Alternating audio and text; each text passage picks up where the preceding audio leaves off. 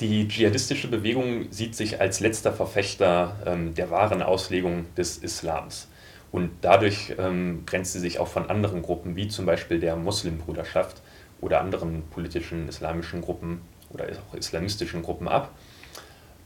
Die Muslimbruderschaft beansprucht natürlich auch religiöse Legitimität, aber sie ist sehr viel pragmatischer und auch kompromissbereiter. Sie sind in gewisser Weise Realpolitiker, könnte man sagen.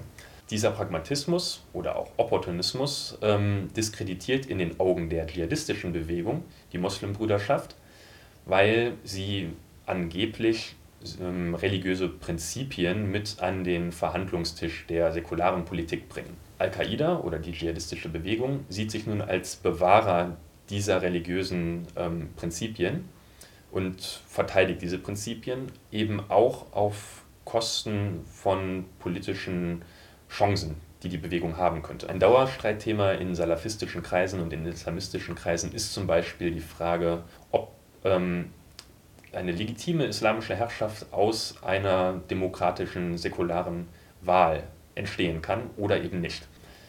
Die Muslimbrüderschaft und auch einige salafistische Bewegungen, die tatsächlich Parteien gegründet haben, im Zuge des arabischen Frühlings, ähm, sehen die Teilnahme an demokratischen und an säkularen Wahlen durchaus als Chance und sind bereit, einige ihrer Prinzipien dafür zu opfern.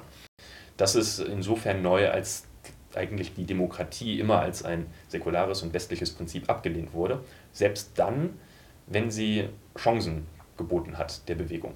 Das hat sich jetzt geändert im Zuge des arabischen Frühlings und bietet für viele islamistische Gruppen eine Angriffsfläche für die Kritik von Al-Qaida, die sagt, dass diese Parteien und Gruppen aus reinem Opportunismus nun an Wahlen teilnehmen und dass selbst wenn sie die gewinnen, wie es in Ägypten passiert ist, die Muslimbrüderschaft hat den Präsidenten gestellt, dass das zum Scheitern verurteilt ist.